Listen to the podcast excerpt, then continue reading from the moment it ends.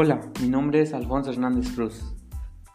Hoy le explicaré sobre en qué momento la administración necesita apoyarse de otras disciplinas. La administración es muy importante para nuestra vida.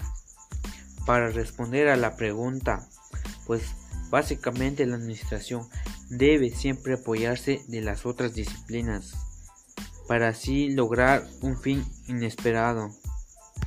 Las disciplinas que debe apoyarse son la sociología, la psicología, la economía y el derecho.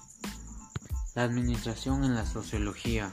Básicamente es cuando el administrador verifique a un trabajador para ver si está acostumbrado a ese tipo de ambiente en el que está.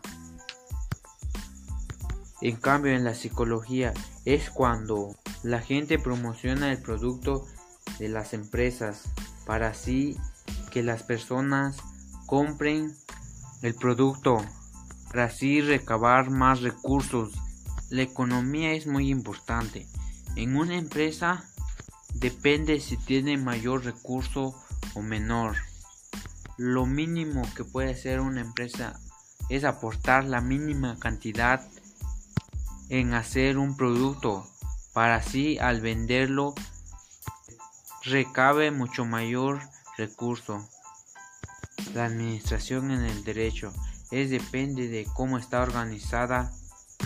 También depende a los servicios que ellos tienen y su relación con los ciudadanos que compran sus productos.